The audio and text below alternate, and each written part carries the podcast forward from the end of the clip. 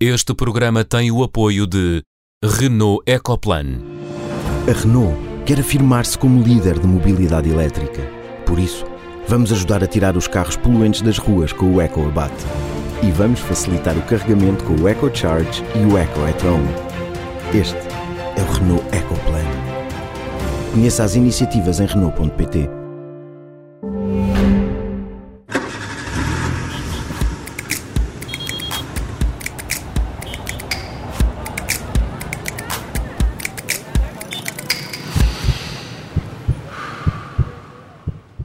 Seja bem-vindo ao Som Ambiente, o programa mais verde da Rádio Observador, com a Sofia Guedes Vaz, a Catarina Grilo e o António Paula Soares. Olá a todos.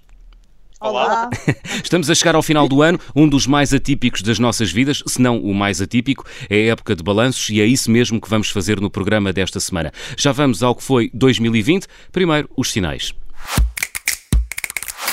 António, esta semana escolheste ficar com o sinal vermelho. Estás preocupado com as conclusões de um estudo sobre a nossa relação com o planeta, é isso? É, é uma preocupação recorrente, porque isto é, é, é, quase semanal ou diário os estudos, os relatórios e as opiniões que nos vêm sempre alertar para a necessidade de alterarmos o, o, nosso comportamento ambiental. E desta vez lá vem mais um, desta vez pela Agência de Desenvolvimento das Nações Unidas, a, a próxima fronteira de desenvolvimento humano e antropoceno, que, que é um programa que, que, diz parte da principal Organização das Nações Unidas para o combate às injustiças relacionadas com a pobreza, a desigualdade e alterações climáticas, iria ser bastante importante e termos uh, um português, um economista, Pedro Conceição, que é desde janeiro de 2019 o diretor do relatório de desenvolvimento humano, que vem dizer-nos uma maravilha que é da primeira vez numa relação de 300 mil anos, em vez de ser o planeta a moldar os humanos, são os humanos que estão a moldar o planeta. É, é mais uma chamada de atenção e, como este relatório demonstra, uh, é uma chamada de atenção, pois nenhum país do mundo alcançou ainda um desenvolvimento humano muito elevado sem colocar uma enorme pressão sobre o planeta. E por isso ficaram todos mal na fotografia e parece que pelo menos por enquanto uh, andamos a trabalhar a dita fotografia com muito Photoshop e pouca realidade, porque vamos falando, falando, falando, mas vimos pouca ação. É um sinal vermelho que vem ao encontro das nossas preocupações dos dias atuais. Chamo a Catarina Grilo, que esta semana ficou com a tarefa de atribuir o sinal amarelo e que, Catarina, é para a decisão de Bruxelas sobre as quantidades de peixe que os armadores vão poder apanhar em 2021. Exatamente, embora Bruxelas tenha aqui vários chapéus. Há, por um lado, a Comissão Europeia, por outro lado, o Conselho Europeu. E como é tradição na, na União Europeia, uns dias antes do Natal, o Conselho Europeu decide as quantidades de pescado que as frotas de cada Estado-membro poderá pescar em águas europeias em 2021, os TACs, e decide também quanto de cada espécie ou quanto de cada quantidade das espécies cabe a cada país, as famosas cotas. Este ano a decisão merece um sinal amarelo, quando habitualmente seria vermelho, portanto é uma evolução positiva. E é amarelo porque há um lado verde e um lado vermelho para esta história. O lado verde é que os taques que a Comissão propôs ao Conselho estavam em linha com os parceiros científicos.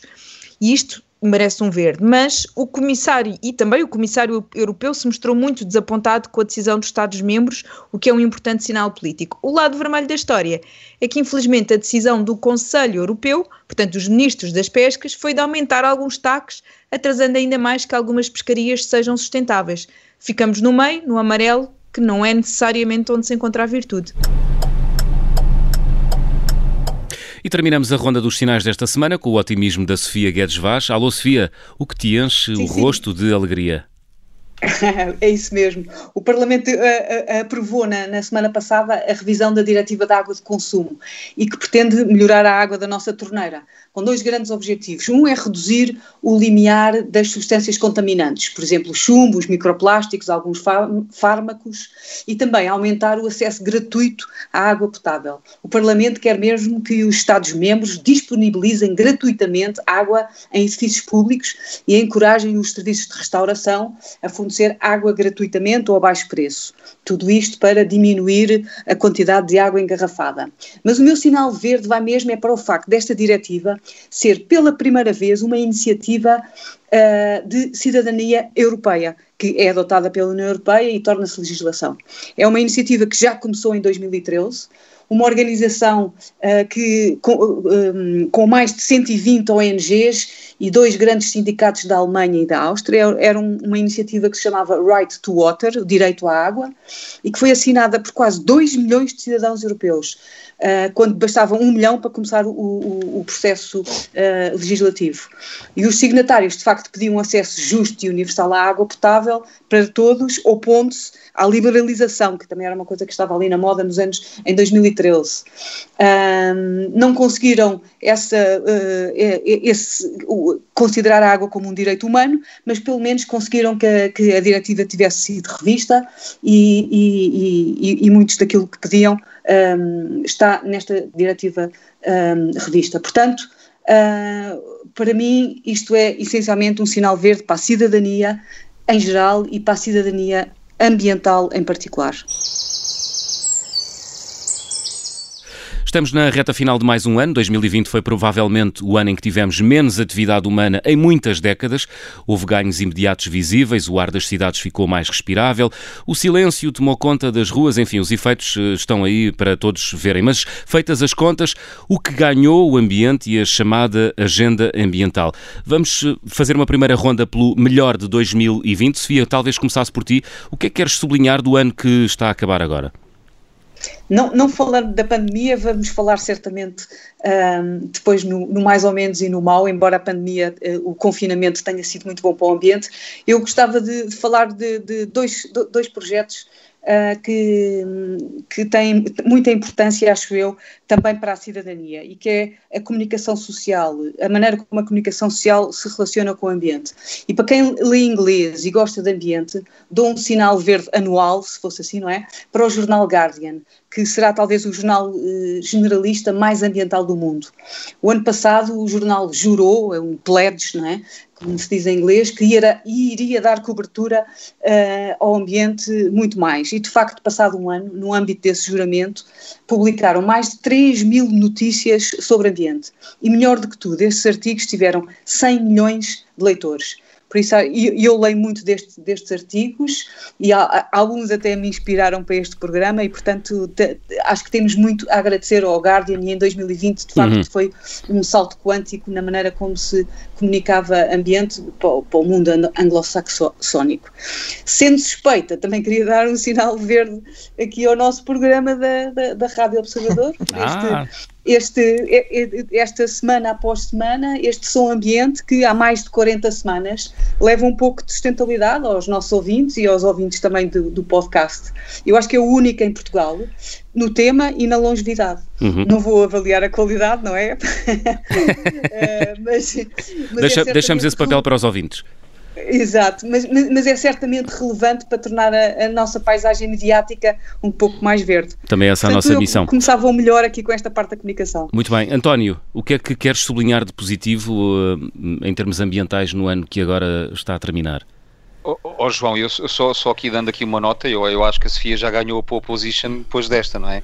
Já nos, já nos descalçou aqui um bocadinho com esta com, com este sinal verde que ela deu ao programa e que eu concordo plenamente e, e, e que apoio uh, bastante a Sofia neste, neste sinal verde. Eu acho que temos um ano 2020 e é sempre difícil desviar-nos de, de, do que foi este ano tão complicado hum. e como o João dizias ao princípio, o ano mais difícil das nossas vidas, certamente, e, e, principalmente destas, destas gerações atuais, mas eu acho que foi o ano em que realmente mais se falou de ambiente uh, uh, e acho que nós aqui na Europa, um, esta nova vertente da, da, da, Comissão Europeia e desta Comissária Europeia da van der Leyen, de, de pôr uh, em cima da mesa a andar e nos trilhos o Green Deal, uhum. que tem tem sido, é de facto talvez da, das, da, da, da, aquela expressão mais falada em termos ambientais de 2020 e eu acho que daí uh, dar um sinal muito positivo para o, para, para o, Green Deal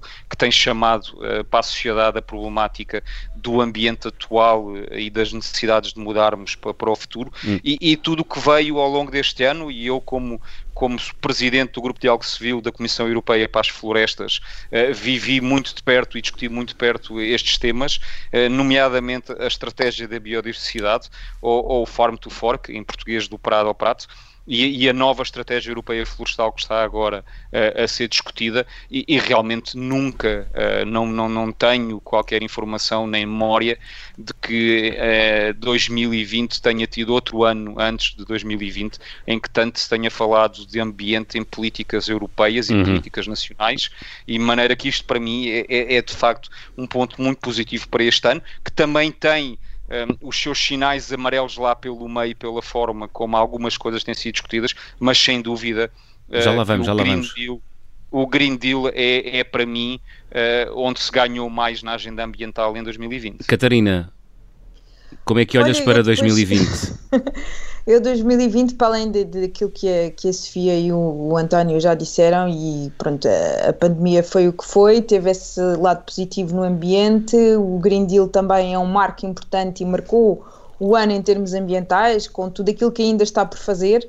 Uh, mas eu queria, eu queria falar de uma coisa pequenina que uhum. se calhar não há muita gente que saiba, mas este ano foi aprovada aqui em Portugal o quadro legal para a cogestão das pescarias. E um, ehm, eu vou explicar um pouco o que é, que é a cogestão. Um, ehm, é, um, é um regime de, no fundo, de gestão de uma pescaria em que, em vez de ser simplesmente o Estado a definir quais são as regras uh, que se aplicam a uma determinada pescaria, há um, há um comitê de cogestão que envolve as autoridades, não é? os decisores políticos, envolve cientistas, envolve ONGs de ambiente e envolve os próprios pescadores ou mariscadores. Um, e, e, isto é importante porque já há uma experiência de cogestão informal nas berlengas, com a apanha do Percebe, uhum. e está a se iniciar também a tentativa de criação de um comitê de cogestão para a pescaria do povo do Algarve. Um, e esta formalização vem, no fundo, uh, permitir cimentar aquilo que já era a experiência nas berlengas e dar força a que, para além desta experiência que se vai tentar também com o povo do Algarve, se comecem outras experiências eh, noutros pontos do país. E acho que isto é, é importante porque mostra também a possibilidade de fazer democracia de outra maneira que vai para além das eleições, que é envolvendo as pessoas, envolvendo as partes interessadas e assumindo as responsabilidades pelas decisões que tomam coletivamente. Quem sabe não seja o futuro noutras, uh, noutras áreas, não é? noutros recursos. Uh, Vamos ao pior de 2020. Se calhar continuava contigo, Catarina. Um, para, o ano okay. que agora, para o ano que agora acaba, um, o que é que tu sublinharias como o pior do ano? Sim, então passando do micro e do paroquial nacional, vou passar para o mais macro, internacional e global que eu acho que, que, que, pronto, que, que poderá haver, que é o, o, adiamento do chamado super ano 2020. Uhum. E 2020 havia esta expectativa de ser um super ano, porque seria um ano em que haveria grandes decisões, por um lado, na Convenção da Diversidade Biológica, que vai decidir os próximos 10 anos, uh, uh, os compromissos dos, dos, países para os próximos 10 anos em termos de conservação da biodiversidade, e também foi adiada um, o encontro da, da Convenção das Alterações Climáticas, em, em, que se iria assinalar os cinco anos do Acordo de Paris e iria haver uh, compromissos renovados dos países para uh, reduzirem as suas emissões uhum. em linha com o Acordo de Paris. E isso foi, foi de facto uma grande pena que isso não se tenha realizado. Vai realizar-se em 2021. pelo menos são esses os planos, vamos ver o que é que a pandemia nos permite, mas houve este, este, este, crescendo de entusiasmo para estas, para estas COPs, para estas conferências das partes, e, e, e depois houve um esvaziar, e agora estamos todos a entusiasmar-nos outra vez para 2021, que esperemos que aconteça mesmo, e que saiam de lá compromissos ambiciosos e ação. Um, e ação uh, concreta. Vamos ver o que acontece no próximo ano. Sofia, uh, olhas para 2020 e o que é que vês de mais uh, negativo? Eu, antes do negativo, eu, eu, também queria, queria só uma coisa positiva. Rápido, porque não temos muito tempo, Sofia. Um, não, não, não. Foi só de facto a eleição do, do, do Joe Biden, que para o ambiente é, é, vai ser brutal, porque, ele, porque os Estados Unidos vão voltar ao Acordo de Paris Uh, e em termos ambientais vai ser uma grande diferença para o mundo. Muito bem, guardamos pior, isso para o próximo programa que será sobre, sobre o ano que aí vem, sobre 2020, uh, Sofia. Ok. O, o, para mim, o pior foi que, de facto, o, as, um, a, a, o confinamento um, implicou uma descida de todas as de, todos, de, de emissões de, de, uma série de poluentes, inclusivamente os gases de efeito estufa, uhum. e isso foi muito bom. Mas é, é, foi confrangedor ver, assim que, assim que, que, que o confinamento parou no verão, uh, como é que uh, imediatamente as pessoas todas esqueceram tudo e voltaram a ter os comportamentos uh, anti, uh, antes iguais aos antes da pandemia, uhum. a corrida de todas as empresas dos combustíveis fósseis a mais e mais subsídios e a ideia muito, muito expressiva que de facto só se consegue boas, boa qualidade do ambiente quando para a economia. E temos esta noção que de facto só quando a economia para é que o ambiente fica bom Uh, é muito mau e é um sinal a que temos que estar atentos e ver o que é que podemos fazer. Uhum. António, no minuto e meio, o pior de 2020. João, eu, eu, eu, eu hoje estou completamente focado em tentar te ajudar com o tempo, por isso vou é, até lá. cortar aqui a parte da pandemia, que a Sofia já disse, e, uhum. e, e, não vale a pena estar a repetir ou pôr mais coisas em cima. Mas eu, voltando à minha parte uh, boa, como dizia, a parte boa uh, de, desta toda esta política ambiental e desta estratégia política ambiental, eu, eu não acho que, que, tudo tenha sido bom, porque não foi. Eu acho que há uma boa parte uh, desta estratégia política que vai um bocadinho no sentido de dividir para reinar no que diz respeito uh, à economia versus ambiente. Eu acho que é uma política muito pouco participativa ao nível dos atores dos setores, uh, sejam eles os que são parte do problema ou parte da solução, hum. e acho que está a faltar aqui, uh, seja a nível europeu, seja a nível nacional, e, e nomeadamente é, em Portugal. Mas é porque não ouvem a sociedade civil ou porque, sociedade, ou porque não convocam a sociedade civil a participar?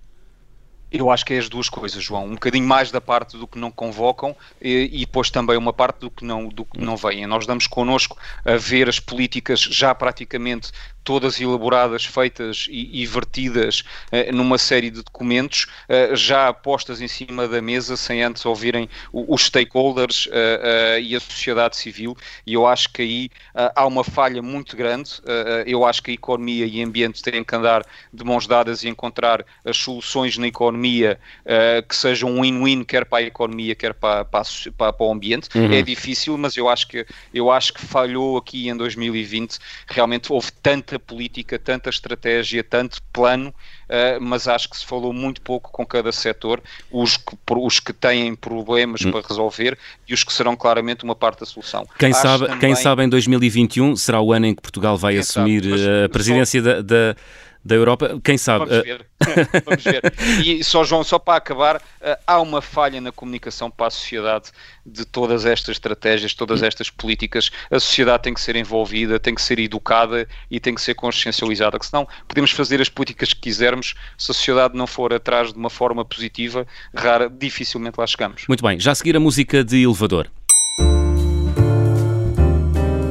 Escolhida pela Sofia Guedes Vaz, Sofia, não estás muito convencida com um projeto lisboeta que envolve ovelhas?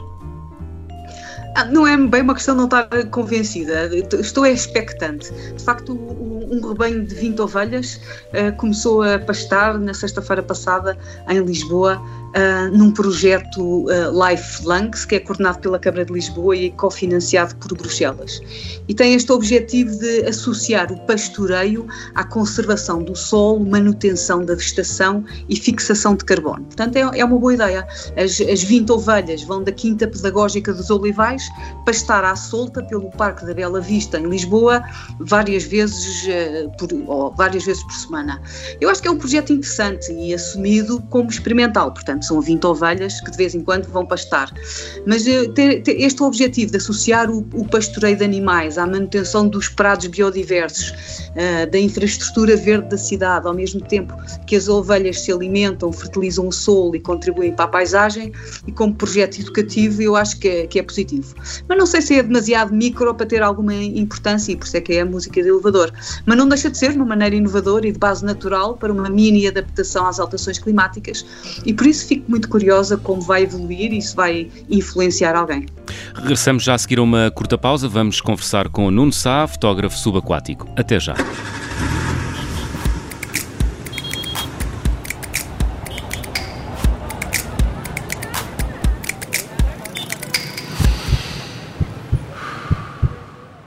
Segunda parte do Som Ambiente, esta semana damos as boas-vindas a Nuno Sá, multipremiado fotógrafo subaquático, com vários livros de fotografia publicados. Em 2015 foi considerado o melhor fotógrafo subaquático do mundo, colabora com várias revistas e são do Nuno as imagens captadas nas águas da Noruega para o documentário da BBC Blue Planet 2. Nuno, bem-vindo ao Som Ambiente. Obrigado, espetacular, ser convidado. Nuno, como é que começou a aventura da fotografia subaquática na sua vida? É, é, para mim, é, começou um bocadinho tardiamente. É, eu só tive contacto com a vida subaquática quando tinha talvez 22 anos. Estava no, na licenciatura de Direito aqui na Universidade Católica Portuguesa uhum. e tirei o meu primeiro curso de mergulho em Simbra e, pá, e no primeiro ou segundo ano de Direito. E pronto, foi aquela coisa de cresceu uma semente de ter o sonho de viver uma vida em contato com o mar. E quando acabei a minha licenciatura já tinha a certeza absoluta que não queria de maneira nenhuma ser advogado. Mas ainda terminou a licenciatura? Sim, terminei e depois comecei a estudar Biologia Marinha em, nos Açores e aí tenha pronto, parei talvez no terceiro ano, congelei a coisa, ainda posso voltar um dia a ser biólogo, talvez. Uh, mas mudei para os Açores, basicamente. Quando acabei o curso, mudei para os Açores com o objetivo de viver em contato com o mar. E tinha o sonho de um dia tornar-me um fotógrafo ou um cameraman subaquático. Não tinha uma câmera e não sabia fazer nada, nem, nem fotografia, nem Era, era mais era, leis. Era mais, sim, exato. Uh, e depois comecei a trabalhar no whale watching, no mergulho, e depois veio a fotografia como passatempo e acabei por me tornar fotógrafo subaquático profissional em 2008 e hoje em dia eh, sou cameraman subaquático, a fotografia foi ficando para trás, ainda tenho o equipamento todo, mas eh, acabo por não, não ter tempo para o fazer. Portanto, agora faz mais vídeo, é isso? É completamente, sim. sim, hum, sim. Porque é um mercado também melhor, não é? É um mercado muito melhor e tem uma coisa gira que é um, o, aquele sonho que eu tinha. Eu não tenho uma paixão doida pela fotografia. Eu gostava da fotografia hum. porque me dava a oportunidade de explorar os oceanos e aí fora. Era, era precisamente isso que ia Exato. perguntar. E, Portanto, a paixão e, era o mar, não é? Sim, mas o vídeo tem uma diferença muito grande. É quando sou contratado, sou contratado para ir em expedições que envolvem muito mais dinheiro e de maneira que há condições uh, muito melhores de ir para sítios muito remotos. E no tempo da fotografia eu tinha que contar uns tostões, comprar um equipamentozinho, tentar ir vender umas fotografias que eu já tinha tirado hum. e por aí fora. E o mercado do, do, do, do vídeo tive alguma sorte, entrei neste mundo das grandes produções. Para o ano estou a trabalhar para a Netflix, para a BBC, para a National Geographic e por aí fora. E, Isso é e, é, uma, é uma exposição ou é mesmo verdade? Não, não, é mesmo verdade. uh, não, ainda este ano já estive a trabalhar para a Netflix. E, uh, estas produções normalmente demoram 3 anos a ser concretizadas. Uhum. De maneira que, por exemplo, fiz parte do Blue Planet 2, mas tive durante 2 anos a trabalhar para eles e saiu o ano passado. E de maneira que as produções que eu estou a trabalhar agora só vão sair daqui a provavelmente 3 anos. E podemos saber quais são ou ainda é segredo? Algumas, bom, a da Netflix não tem o um nome, mas eh, é sobre os oceanos, é já num Blue Planet. Uh, e estou a trabalhar também no, numa, série de, de, da BBC muito conhecida que é o Planet Earth, que vai ter uma terceira temporada. Sim. Também estou a trabalhar nisso. Com e... o David Attenborough ou, ou, sem David não Attenborough? Sei, não sei, não sei se ele ainda. Supostamente o Blue Planet 2 era o último projeto dele, mas entretanto continua a trabalhar para a Netflix e continua a fazer muitas coisas. Uhum. Um, e também uh, vou estar agora no início deste ano, 2021, numas expedições num, num navio que é o maior navio do mundo de registro de. tem um submarino e helicópteros, dois submarinos e um helicóptero e tudo mais, mas esse é, é, é segredo porque envolve um nome de Hollywood muito conhecido e nós temos que assinar um non-disclosure agreement com pai hum. 20 páginas que não podemos falar sobre nada e não podemos mostrar nada. E se revelar alguma sílaba desse contrato, a vida acaba, não é? tal, é tal é a indemnização que tem que pagar. Um, Gostava de perceber, uh, enfim, disse-nos que começou a fotografar de forma profissional a partir de 2008, portanto já lá vão 12 anos, é mais de uma década. Debaixo d'água apercebe-se ou apercebeu-se ao longo dos anos eh, de fenómenos eh, globais como, por exemplo, as alterações climáticas, a redução dos estoques, isso viu-se ou não? Eu acho que alguns, algumas coisas sim, uh, alterações climáticas, por exemplo, não, não é uma coisa que eu tenha a percepção, quer dizer, uh, especialmente trabalhando em águas mais, mais frias, uh, por exemplo, não, não me apercebo que 50% dos, dos nossos recifes coral morreram nas últimas, nas últimas décadas, porque não, não costumo trabalhar em, em, em destinos tropicais.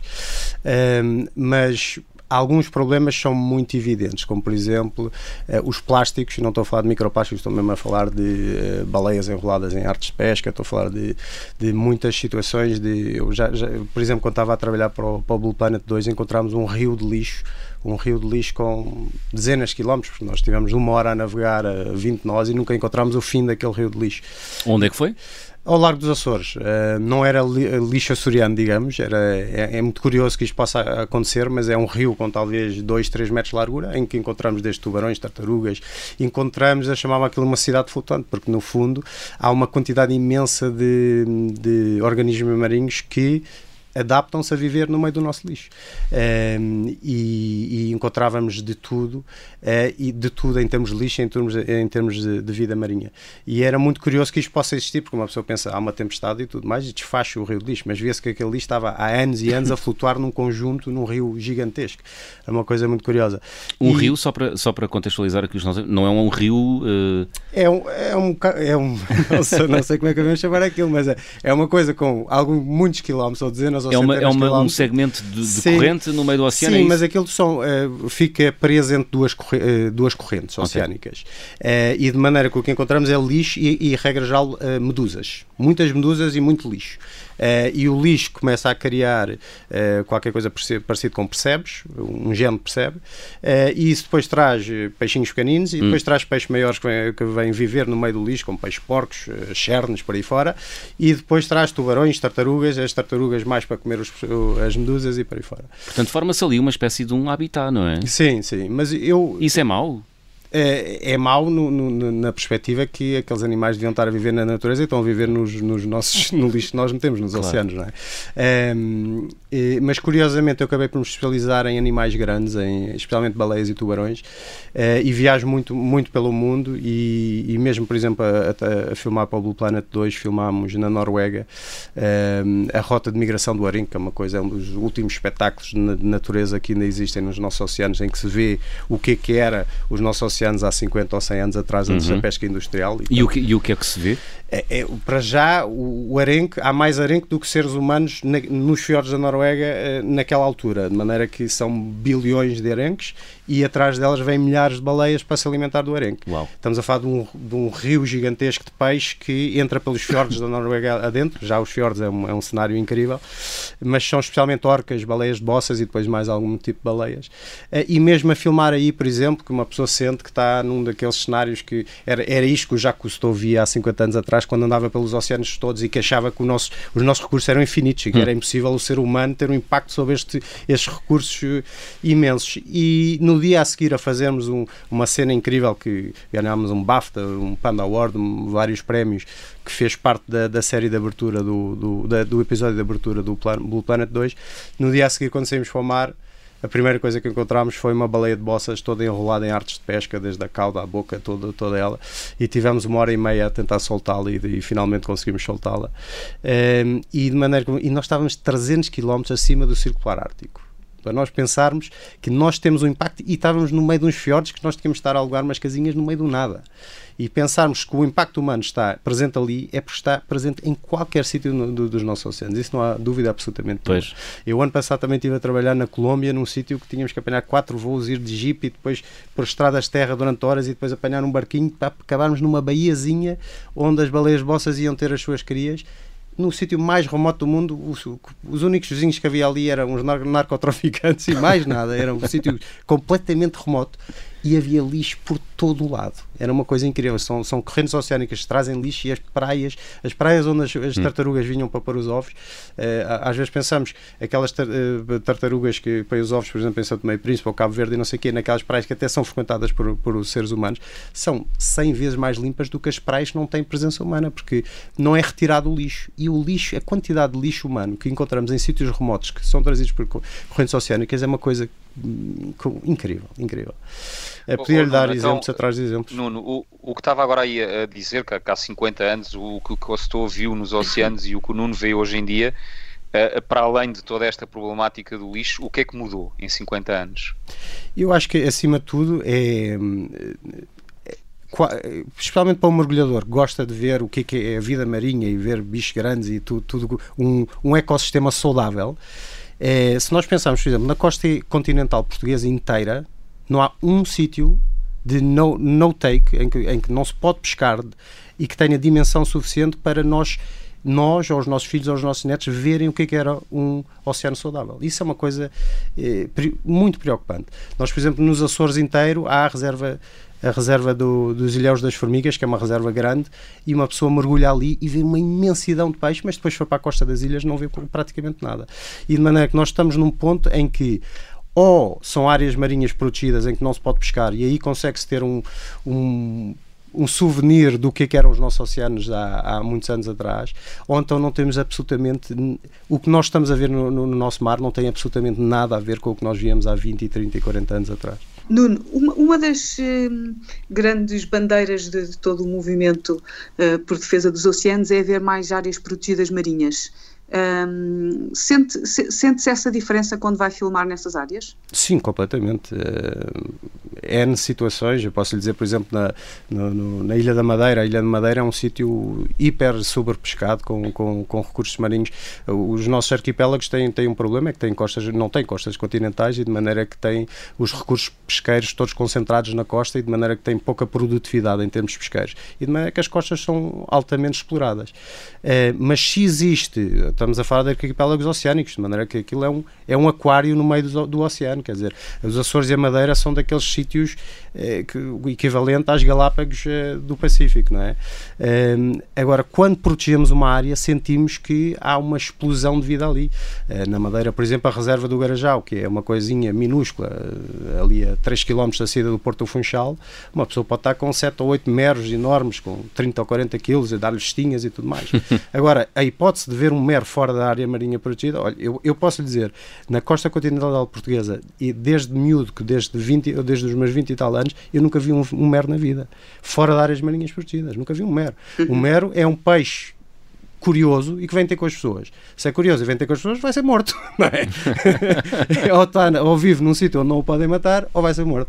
E de maneira que, e não é só, não estamos a só a falar dos grandes peixes pelágicos e por aí fora, estamos a falar até da vegetação. Eh, as grandes florestas laminárias que nós víamos eh, em Sesimbra, em Cascais e por aí fora, uhum. desapareceu tudo, isso tudo desaparece, as pradarias marinhas desaparecem, tudo isso desaparece quando não há um ordenamento, não há regras para para tudo, não é? Para onde é que se pode pescar, onde é que não se pode, quando é que se pode e por aí fora. E depois também temos o, o problema da falta de fiscalização, mas aí precisávamos de um programa à parte só para falar sobre isso, acho uhum. eu. Fica a ideia, fica a ideia. Então, esta ideia de, não sei se é 30% de todos os oceanos serem uma área protegida, uh, peca por ser, uh, ser pouco ambiciosa. Não, eu, eu, acho que o que é pouco ambicioso é que para já nós, os objetivos da ONU são 30%, 30 em 2030 hum. e eram uh, eh, 10% em 2020. Na realidade, nós estamos entre os 5% e os 7%. O problema é que há cerca de 20 anos que os nossos cientistas nos dizem que nós precisamos urgentemente ter pelo menos 30% para não continuarmos esta espiral de perca de biodiversidade e de, e de, recursos marinhos. Não é que se nós já devíamos ter há 20 anos 30% e estamos agora a apontar, já falhámos em 2020, que ficámos entre os 5 e os 7 e eram supostos ser 10, até 2030 chegarmos aos 30, bom, uh, estamos um bocadinho a empurrar com a barriga, parece. Uhum. O Nuno, o, o Nuno faz, faz mergulho regularmente, presumo, para além da, da atividade profissional. E, mas mesmo na atividade profissional, sente que o trabalho que faz, no fundo, é de promoção do, da biodiversidade e da proteção do, do meio marinho. Mas o mergulho também tem impacto no meio marinho, ou não? Claro, claro, qualquer atividade tem, qualquer tipo de ecoturismo tem, tem impacto no, no meio marinho, não é? Agora, o, o que eu acho é que há, há casos muito gritantes em, em que o ecoturismo seria, é claramente a solução, é, é uma solução melhor e mais sustentável, é sempre, não é? Mas é melhor em termos económicos e para aí fora e que mesmo assim não são adotadas, eh, não são adotadas eh, eh, medidas para apostar no ecoturismo. Posso lhe dar, por exemplo, o, o, o exemplo do mergulho com tubarões azuis na, nos Açores. O tubarão azul é o, é o, tubarão mais pescado a nível mundial. Todos, todos os anos, cerca de 100 a 200 milhões de tubarões são retirados nos nossos oceanos. Cerca de um, um quinto de todas as espécies de, de, tubarões a nível mundial está em perigo de extinção, na última, entraram em perigo de extinção na nas últimas duas décadas. É que não, o que nós estamos a fazer aos tubarões agora é o que nós fizemos na, na, na de 1900 para cima até a década de 80 com, com as baleias. Um, E o tubarão azul é o, é o, tubarão mais pescado a nível mundial, é por causa do valor da sua barbateira para a confecção da sopa de barbateira tubarão no, no Oriente. Bom, acontece que no, no, nos Açores descobriu-se há 10 anos, 10 anos atrás que era um sítio muito bom para se mergulhar com tubarões azuis. São espécies altamente migratórias, nós temos águas muito profundas junto à, à, à, costa e eles passam muito perto da costa. O mergulho com tubarões na, na Ilha de Faial faz uma milha da costa, duas milhas da costa. Eh, e esta, esta atividade, em dois anos, cresceu para uma atividade que gerava 5 milhões de euros só num local de mergulho. Um local de mergulho gerava 5 milhões de euros por ano para a pequena ilha do, do Pico e do Feial. Uhum. 5 milhões de euros. Mas, Estes tubarões. Mas a pesca. Mas continuam a pescar. Sim. Mas continuam a pescar, exatamente. Continuam a pescar. A frota regional. São mais rentáveis não, não pescando. Sim, continuam a ser pescados, continuam a ser vendidos entre 20 a 40 cêntimos o quilo, dependendo da, da altura do ano, um, ehm, e basicamente são pescados porque o que se faz é a pesca do espadarte, mas acontece que o, o espadarte teve um declínio de 90% da sua população nas últimas duas décadas, e onde antigamente se apanhava o espadarte no, nos longliners, hoje em dia apanham-se, morrem nove tubarões para se apanhar um espadarte. Um, ehm, mas o que acontece é que esta atividade do mergulho com tubarões é muitíssimo mais rentável para, para os Açores do que continuar a sua pesca, em que existem dois ou três palangareiros uh, a viver da, da pesca de, de, de, troll de superfície. E as autoridades açorianas sabem disso? Sabem disso. Agora também há muitos acordos europeus, há muito, há muito, há muito isto é um, um, uma rede de, de acordos e de trocas e, por exemplo, o grande problema dos Açores nem sequer é a frota regional. É, basicamente a frota regional pode pescar dentro das 50 milhas, das 50 às 100 pode entrar a, a frota nacional também, que já são alguns barcos. Fora das 100 milhas pode entrar a frota espanhola e to, todos, os, todos, os outros, uh, todos os outros membros da União Europeia, uhum. e aí estamos a falar de cerca de 300 barcos por dia. 300 barcos por dia, cada um deles a soltar 100 km de, de uma linha que de 3 em 3 metros tem um, tem um anzol. Nem estamos a falar de uma, uma imensidão de anzóis à roda do, dos Açores. E estes barcos descarregam os, atum, os uh, tubarões que pescam no porto de, do Faial, onde os, os, mesmos turistas estão a sair para ir ver estes mesmos tubarões. Uhum. E de maneira que o que, é que era preciso fazer? Era proibir os espanhóis de uh, descarregar ali e obrigá-los a ir até Vigo, que é o maior mercado de exportação de carne de tubarão do mundo, e tornar menos eficiente a sua pesca. Mas tudo isto depende de acordos europeus. Eh, e, por exemplo, só proibir eh, a pesca de tubarão à frota regional e à frota nacional depende de acordos europeus. E de maneira que, não, mesmo quando queremos conservar uma coisa... O poder de decisão não é só nosso, não é? E, infelizmente, eh, hum. a, nível europeu não há um tamanho mínimo de captura, não há um número de, máximo de, de capturas claro. de, de, tubarões azuis, por exemplo. Nuno, estamos mesmo, mesmo aqui já na reta final do, do, do programa desta semana. Eu gostava de lhe fazer uma pergunta... Uh, Estamos à conversa com o Nuno Sá, que é fotógrafo subaquático, agora faz mais imagens em vídeo do que imagens fotografia. Mas uh, alguma vez sentiu que uma fotografia sua ou uma imagem feita por si uh, fez a diferença? Eu acho que sim. Eh, eu acho que qualquer pessoa que tira fotografia que hoje em dia tem que ser um porta-voz da natureza. Eh, e eu tive a sorte de ter o contato com este conceito de fotografia de conservação logo desde o início. Ehm, e eu acho que qualquer pessoa que tira uma fotografia e cria uma ligação estética e emocional do, do, da pessoa que está a ver a fotografia tem que aproveitar essa oportunidade para informar uhum. e falar sobre os perigos e, do ecossistema, da espécie e por aí fora. Ehm, e eu sempre tentei enverdar por esse caminho da, da, fotografia de conservação e fiz durante muitos anos fazia artigos com a National Geographic Portuguesa em que tinha seis ou oito ou dez páginas para falar sobre os problemas ambientais e por aí fora. Uh, mas posso dizer, por exemplo, a fotografia, uma das mais conhecidas que eu tirei que chamava, uh, que foi tirada na Ria Formosa de um cavalo marinho, uhum. a Ria Formosa, foi ou ainda é o sítio onde encontramos mais cavalos marinhos do mundo, qualquer espécie. Estamos a falar de uma, de uma população que estava calculada em 2 milhões de, de, de cavalos marinhos Uau. há 20 anos atrás. Hoje em dia são cerca de 100 mil, de maneira que uh, caiu uh, talvez 95%, uh, fala-se entre 80% a 95%. Queria concluir? Não, ia só dizer que ganhei uma coisa que era o Under, Underwater Photographer of the Year, o título, uhum. e a fotografia era de um cavalo marinho da Ria Formosa e chamava-se 50 Tons of Me, porque todos os anos 50 toneladas de cavalos marinhos são retirados dos nossos oceanos. E fez a diferença essa fotografia? Eu acho que sim, porque muita gente falava dela e por aí fora e pelo menos lia o título e tinham ter curiosidade em saber porque é que se chamava assim. É? Muito bem. Nuno Sá, muito obrigado por ter vindo ao Som Ambiente desta semana. António, Catarina e Sofia, estamos de regresso para a semana. Até lá. E Feliz Natal Feliz já Natal. agora. Até para a semana. Até para a semana.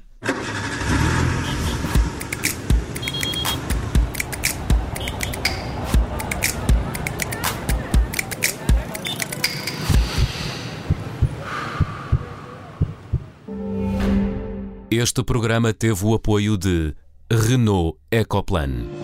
A Renault quer afirmar-se como líder de mobilidade elétrica. Por isso, vamos ajudar a tirar os carros poluentes das ruas com o EcoAbate. E vamos facilitar o carregamento com o EcoCharge e o EcoEtron. Este é o Renault Ecoplan. Conheça as iniciativas em Renault.pt.